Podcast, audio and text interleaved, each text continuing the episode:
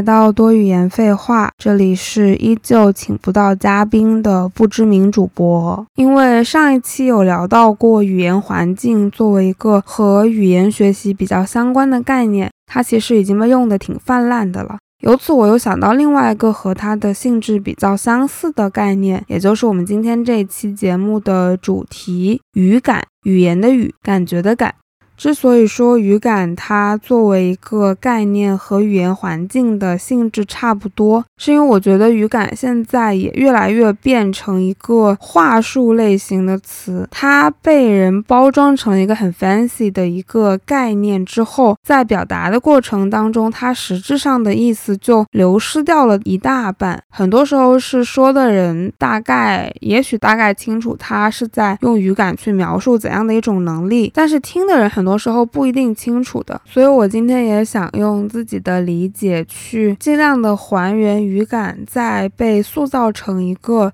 空洞的概念的时候被抽空的那些东西到底是什么。先从语感的定义聊起吧。到底什么是语感？我对语感的理解其实倾向于说它是一种语言的第六感，也就是人对一种语言的更偏向于直觉的一种感觉。有语感的一个很基本的特征是，你会对这个语言的使用产生一个非常自然而然的判断。就是说，你会觉得这个地方就是应该要用某一个词，而这背后的原因是因为你觉得这个用法和你接触和你积累到的语料里面出现的用法是相符合的，而不是说因为你清楚的知道这个地方的语法，这个地方它的一些句法构成上的理论上的东西，你完全是出一个直觉再去做判断，然后来去使用这个语言的这个部分，比如说。我自己的情况就是，我不知道 if I were you 这里的 were，它在一个语法理论上该是为什么要用 were 而不是用，比如说用 was。但是我知道，如果我想要表达如果我是你这个句子的话，我就是要说 if I were you，而不能说 if I was you，因为外国人都是这么说的。这个其实就是一个用语感去下的一个判断。那从语感的这个特点，我们其实可以反推出来，什么样的人会比较容易有语感？首先，他需要能够接触和积累到大量的一些优质的语料，去作为他表达时候的一个判断依据。优质语料其实可以包括像母语使用者的一些比较地道的表达。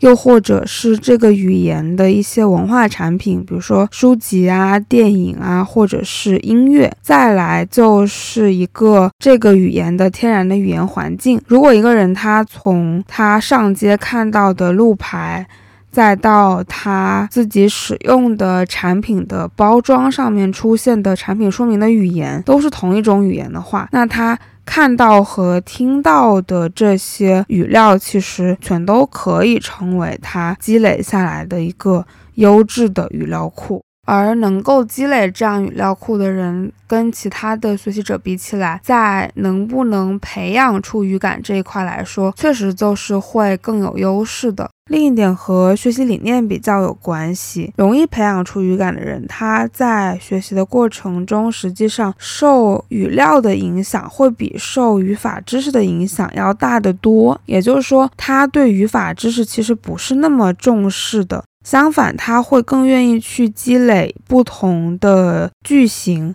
尤其是从语料里面去积累不同的句型，然后再去可能形成一个对这个语言应该怎么去构句造句的这样一个体系的理解。他的学习方式会更偏向说实际的应用和输出这一块，而不是说要先借着理论来去理解这个语言。这里有必要稍微讲一下语法知识和句型的一个区别是什么。语法理论的话，其实更偏向于说我们所知道的，就是像比如说时态啊，或者是各种词的类型，比如说名词、动词、形容词，或者是什么像动名词。物主代词之类的概念就比较偏语法知识类型，但是句型的话就有点像，比如说英语里面会学到 I like to do something, I want to do something，或者是 It's time to do something。就这一类是属于句型，其实而不是说比较具体的一个语法知识。就拿比如说一个句子举例的话，I can swim。你如果用语法知识的方法来学的话，你可能会学说 can 它是一个，我没记错的话，它应该是一个情态动词。你用这个词的时候，不管是什么人称，你后面的动词都是保持原形不变。这是你用语法去学的时候可能会学到的一个东西。但是你如果用句型的学法去学的话，你就会，你就只会学说我要表达我能做什么事的时候，我就要用 I can do something，这是一个句型。你会把这个句型整个的记下来，而不是这个词的一些变化和规则是什么。句型的一个比较。不一样的地方就是你会通过去积累很多很多这样完整的句子，再去从这些句子里自己去发现表达的一个规律，而不是一开始就被告知一个规律，然后再用这个规律去套一个表达。这是他们两个这种方法最本质的区别。所以说，在学习的过程中，如果更愿意用句型的学法去积累相关的语料的话，那这个时候其实语感是更容易被培养出来的。很多人听到这里，其实可能会觉得说，语法的这种学法会更偏向我们比较熟悉的应试教育的这样的一个教法。这也是为什么很多人会觉得它枯燥的一个原因之一，就是因为这样先告知你一个公式，然后再让你用公式去进行表达的一个教学方法，不是一个人自然习得语言的一个过程。你想想看，你。学中文的时候，你从来没有人告诉你语法规则是什么，你是每天听着你周围的人，看到你周围的环境去怎么用这个语言，然后你自然而然的就学会了。你的脑子在吸收这些东西的时候，它自己有在去探索一个规律，然后你在表达的时候，就是可以非常自然的把这个东西带出来。而不是说你已经拿到了一个模板，然后你想要把你想表达的东西往这个模板里面去塞。所以说，如果想要去培养自己的语感的话，可能首先要做的事情就是要从理念上扭转过来，切换到这样一种去积累句型的模式来去学语言。有了这个作为一个好的开头，后面再去。积累大量的语料的时候，就会变得更轻松，也更容易很多。但是积累语料其实也只是培养语感的一方面，怎么去使用你积累到的语料，或者说你手头有的材料，其实也是非常重要的。我觉得可以，就是除了在你把你自己暴露在各种各样的语料面前的时候，你还可以去用一些训练的方法来辅助语感的培养。我以前学英语的时候，我们老师就给我们用过这样一种快速朗读的训练方法。以前因为是用新概念学的，然后新概念的课文都比较短嘛，当时是从新概念二学起的，都是那种就是可能一个。段落的那种小的短文，那个时候老师就会让我们练习，就是快速的去朗读新概念里面的文章，然后同学跟同学之间会比赛，说谁读得更快，读得更标准，然后读得更清楚。那我这里就挑新概念二里面的第三课来做一个小小的示范，它的标题是 Please send me a card。Postcards always spoil my holidays. Last summer, I went to Italy. I visited museums and sat in public gardens. A friendly waiter taught me a few words of Italian, then he lent me a book. I read a few lines, but I did not understand a word. Every day I thought about postcards. My holidays passed quickly, but I did not send any cards to my friends. On the last day, I made a big decision. I got up early and bought 37 cards. I spent the whole day in my room, but I did not write a single card. 差不多就是这种语速。哎，现在看感觉新概念二的课文真的好短， 但对当时还在念初中的我来说，真的就是已经是一个很长的段落了。当年在补习班这个朗读的比赛，我本人经常就是哎孤独求败，以至于说我只能去找老师去比赛。那其实，在整个这个训练的过程当中，语感的建立你是可以逐渐看到成效的。通常比起听你读的人，你自己其实会先有感觉的。我比如说我在后期训练的这个过程当中。我的嘴其实会比我的眼睛要反应的要快很多的。我已经不需要一般的，就是你把一个词念出来这个过程。就比如说，一般来说，我们看到一个词，我们会先去试着去拼读它，然后再把它单个的这样读出来。而当你有语感的时候，你的这个过程就是你读上一个词的时候，你的脑子已经大概猜到下一个词大概会是什么了，然后你的嘴巴会直接读出来，就不太需要真的去经过你的视觉去看到这个词，然后再把它读出来。虽然很多时候下一个词是什么，我通常都是靠猜的，但是百分之九十的时候都是可以猜对的。而能够让我做到这么快速的去反应，然后给出一个正确表达的，其实就是我一个很好的语感。在这个过程当中，是我的直觉跟我的积累的语料的经验来告诉我这个地方应该是什么词，应该用什么词。然后我在整个过程训练的时候，我又把它变成了一种非常本能的这样的一个反应。所以我其实不太需要知道语法或者说是理论。我一样是可以去做一个正确或者说一个比较地道的表达。那除了跟老师学到的快速朗读法之外，我自己后来其实又发现了一种可以训练语感的更加有趣的方式，就是你其实可以在看电影和看电视剧的时候去猜里面的人物可能会说的下一句台词的原文是什么。这个方法的原理其实和快速朗读是差不多的。但是它会比朗读更加接近这个语言实际的应用场景，因为电视剧的剧情就已经是一个搭好的 scenario 了，所以它其实是一个很好的学习材料。你可以用这个方法来检验你对这个语言的日常表达的熟悉程度。比如说，我看韩剧的时候，如果我要猜韩剧里面的台词，因为它很多编剧写台词啊，虽然。他可能说话风格是不太一样的，但是总有一些特定场景下面的表达是百分之八九十的人都会用的，这是韩语里面本身固有的一个表达。然后在这个场景下常用的句子就那几种，比如说像表白啊，他要跟你讲说我喜欢你啊，或者是我爱你啊，就然后我喜欢的人就是你啊，就类似这种句子是非常好猜的。我经常。能猜对的一个就是，比如说里面的男女主人公互相在表白的时候，他就会跟他讲说，那求哈嫩萨的闷，那这个部分就是我喜欢的人。那通常在这个部分先出来的时候，他肯定会顿一顿，然后再跟对方说，就是你帕洛诺呀。这中间这个空隙，你就可以来试着猜，他要说的是挪亚是你，还是帕洛诺亚就是你？这种很简短的句子其实是很好猜的。刚开始的时候可以用这些句子去做一些比较简单的训练，你可以从这些句子练起，然后再逐渐的过渡到去猜一些比较复杂的长句子。刚刚讲到的这个版本的玩法，其实可能会需要你去更多的注意剧情的发展，根据发展来去猜他下一句话可能会说什么。还有一种比较简易的玩法，就是你可以利用字幕的这个时间差，比如有的时候因为他们翻译一句话不太好分割，然后那个语言的语序跟中文又不太一样，所以有的字幕组就会在人物说话之前。先把这个字幕全部放出来，那这个时候在人物还没有说下一句话的时候，你就可以看着这个已经出来的字幕来去用中文去试着还原它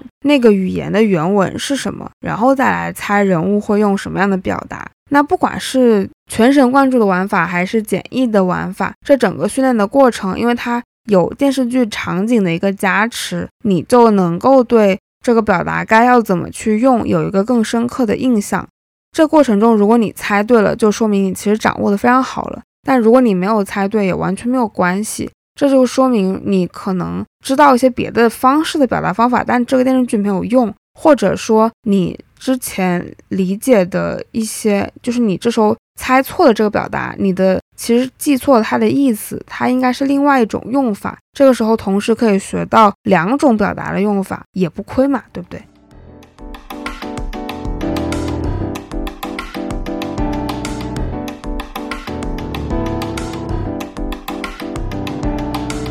假设我们通过这些方法做一些长期的训练和积累之后，已经获得了语感，那其实。怎么去？就像我们要怎么正确的去使用语料一样，其实怎么在正确的时候，或者说恰当的时候去使用语感，能够给你带来的这种非常天然、非常好的辅助作用，也是一个可以讨论的点。我个人觉得语感其实是会在这几个方面比较有用。首先可能是考试，但这种考试可能在相对，比如说像以英语为母语的国家的考试机构出的题，可能会更接近我们去培养语感的这种思路。那这个时候，在做在做这种考试的题的时候，你其实是可以选择去相信语感的。这个时候，相信语感带来的就是结果也会怎么讲？对考试，我觉得是会有帮助的。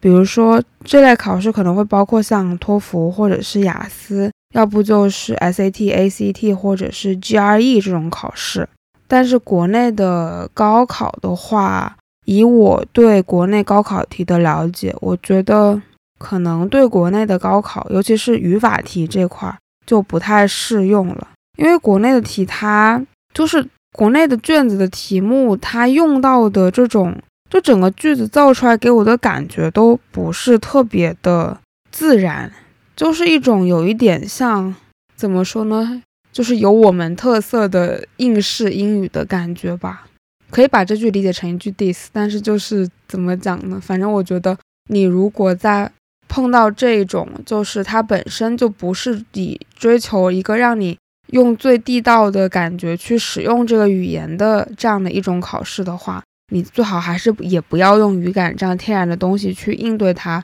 面对这种考试，你就可能最好是只能用你学过的语法的理论和框架来去做它的题，这样你这个逻辑对上之后，你才有可能把题做对。这是一方面。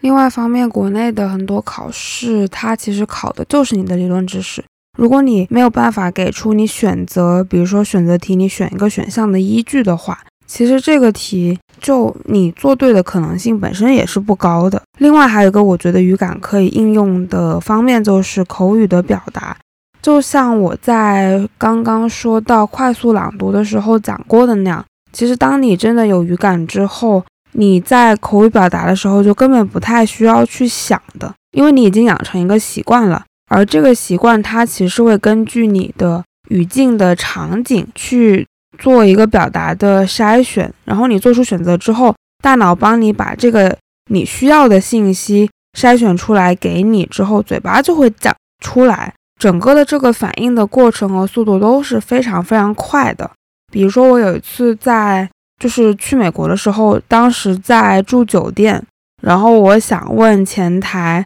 就是酒店附近有没有。什么餐馆，我可以先随便吃点东西，因为当时到的那天也有点晚了，然后其实挺累的，就想说先随便吃点东西。我当时问之前，我其实没有想到说我到底该用什么样的句子去，就是比较具体的什么样的句子去问。但是我记得我当时脑子里想的是说，嗯，我其实想要试着用俚语来说这句话。那等到我张嘴的时候，其实我说的就是 Do you know where we can grab a bite？就是 grab a bite，它其实就是俚语里面一个很常用的，说先随便吃点东西垫垫肚子的那种感觉的这样一个表达。然后当时前台的那个小姐姐听了之后就告诉我说：“，那这附近有一家那个中餐馆，你可以去试一下。”这样子，这件事情我其实后来记了很久，因为我当时在表达的时候完全就是一个无意识的状态。我事后回忆起来，会觉得说，如果我在这种状态下面也能够去用这样的一个比较。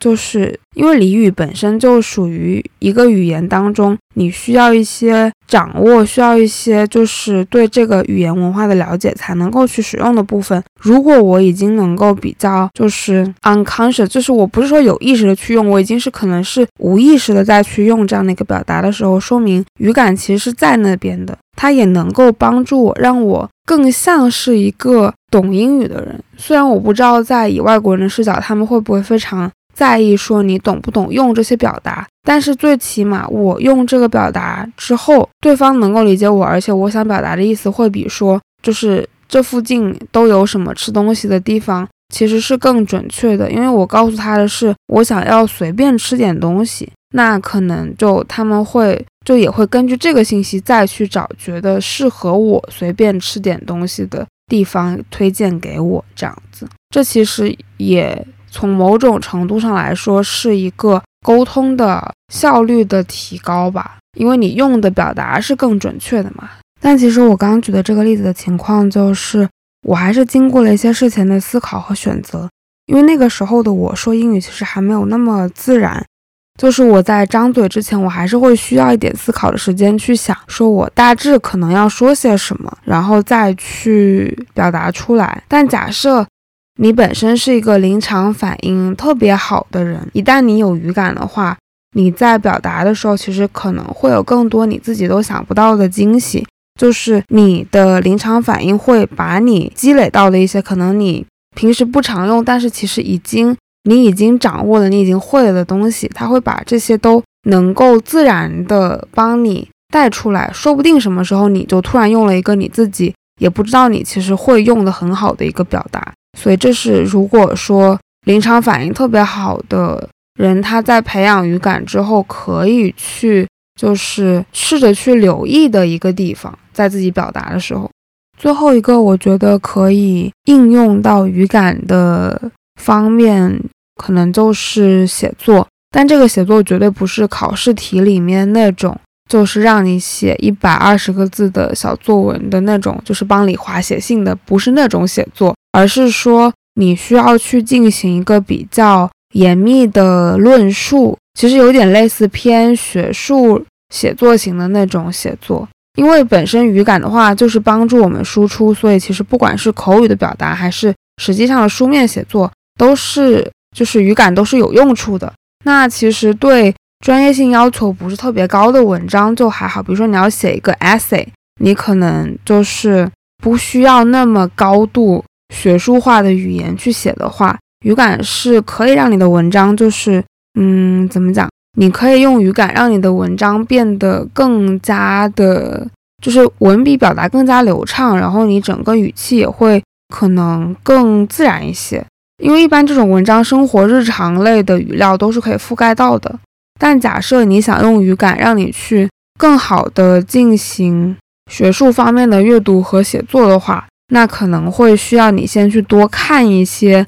用学术的语言来写作的这样的一些文章，然后去积累一些相关的用语和语料之后，也能够写出来非常符合学术要求，但是又很自然的这样的一些文章。像我刚开始出去读书的时候，还不是特别适应，然后就虽然也为托福准备了一些，但是始终还可能说达不到那种本科生需要的那种标准。但是后来，因为老师布置了很多 reading，然后自己在真的去写那个 paper 或者是 essay 的时候，也查了很多资料，相关的就是用这种学术语言写的东西读了很多之后，下笔的时候其实就大概知道也该怎么写了，然后会下意识或者是无意识的去模仿那样一种语气之后，它本身用这个用这一类型的语言写的东西也逐渐的。进入到我的语料库里面来之后，我在需要用到学术性写作的情况下，我就也还是能够去选择对应的我积累过的素材，然后去进行一个输出。说了这么多，其实可能会给人感觉说你有语感，那你就是一个很强的人，你在语言学习上就会非常的有优势。但实际上不是，我自己个人觉得语感好的人，他有他的。长处也会有他的短板。首先，你比如说从语法的理论知识来说，其实很有可能就是一个你最大的短板。如果你是需要准备像国内类型的这种考试的话，它其实是会对你考试准备考试可能是不利的，因为它考的并不是你有的这些东西，它考一些语法的框架、语法的各种就是概念这些东西。这并不是你日常所积累的，所以很有可能你在面对考试的时候，如果你习惯用语感去做判断的话，在这样的考试里面，你就是可能没有办法很好的去答对很多题目。但这个短板也不是就完全无解了。假设说有人能够帮你去理顺它整个语法的体系，然后让你能够把你知道的语料和一些相对的语法概念去对应。上的话，应付考试其实是问题不大的，而且再加上你比只学了语法概念的人，你拥有更多的语料，这样你在学起来的时候，其实很容易就找到一些可以用的例子，然后你自己再去从这些例子里面去总结和发现规律的话，你对于语法概念的理解其实会比只从一开始就只学语法概念的人要强很多。这就是一个你可以把语感从一个把它的弱势再用另外一些东西去补足的一个点。以培养语感为理念去学习语言的，还有可能存在另一个问题，就是它整个花费的时间就会很长。因为首先你是以积累语料为主的，所以说要接触，然后你要去熟悉一个语料的时间，这样算下来，到你建立一个非常素材非常丰富的语料库的话，整个需要花费的时间，可能甚至都是要以年为单位去计算的。像我从最开始学到现在，已经过去了，可能都有十几十几年的时间。你想，我从四岁开始，一直到现在二十几岁，这中间可能都已经经过了将近二十年的时间。就是我花在英语学习上，不管是花很多的时间去学，还是像现在这样，就是可能不需要花太多时间，但我还是持续的在吸收和。输入一些东西的这样的一个状况下，它都是一个持续不断的过程。所以很多这样对很多就是他想要在短时间内去拿到一个证明他自己学习语言有进步的一个结果的要求来说，他就是没有办法满足的。因为每个语料它包含的知识点实在是太少了，有的时候可能就是一种句型和一种用法，所以它不不可能说。你只接触一个语料，然后就可以满足你全部的需求，所以就是因为这样，时间长才是一个没有办法的事情。但就是因为这样，它也才会说比较符合人在一个天然的语言环境里面去学习语言的时候的一个规律。但是你在积累语料的同时，就是以这样一个长时段为单位去学习语言的同时，你其实也已经养成了一个学习语言的习惯。并且有可能不只是一门语言，你用这种方式学会，就是建立了一种语言的语感之后，你在学习其他语言的时候，你也会有意识的去重复的去走这样的一个路线，因为你相信这样的一个理念对你是有帮助的。所以其实整个学习语言的一个习惯养成之后，你在学其他语言的时候，可能就是从不管是从方法论上，还是从你已知的各种就是。可能的去实实际去实践的一些做法上，你都是会更有效率的。所以讲到底，其实想要去建立语感，就是需要你在一门语言上去长期的花足够多的时间，花大量的时间来去。培养这样的一种感觉，这不是说你短期突击冲一冲就能够实现的结果，它始终都是一个长时段的东西。就像语言学习的本质，它就是一个长时段的东西。很多时候有一些宣传的，就是营销的话术，他会跟你讲说，我们可以二十一天速成，四十八天速成，这其实都是。就是一听就知道就是一个幌子，它就是骗人的。语言学习，你你就是只能按部就班，慢慢的去积累、去实践、去应用、去让它熟能生巧，变得更加熟练之后，你才可能说真正的去掌握它。而且，就算哪怕你可能在某一个时间点，你觉得哦，我好像已经完全掌握它了，我有语感了，但是你后来因为种种原因，你不常去使用这个语言的话。到后来，你再过一段时间想要用它，你还是会觉得有一点生疏的。所以语言这东西其实就是需要你经常的去用，就跟刀一样，你不用你不磨它，它就钝了。这种感觉一旦钝之后，你想要再达到一个流利的效果，其实又又会有难度。所以始终都是只有保持持续不断的去使用、去学习，然后输入进来的东西再输出、再去用它，这个语言的鲜活感，这个语言在你身上。的一种就是流畅感、流利的感觉，才能够很好的保鲜。那今天关于语感就先聊这么多。以后如果有发现有效的或者说好玩的可以去培养语感的方法的话，可能会再找个时间再拿出来分享。那以上就是本期多语言废话的全部内容，感谢你的收听，我们下期再见。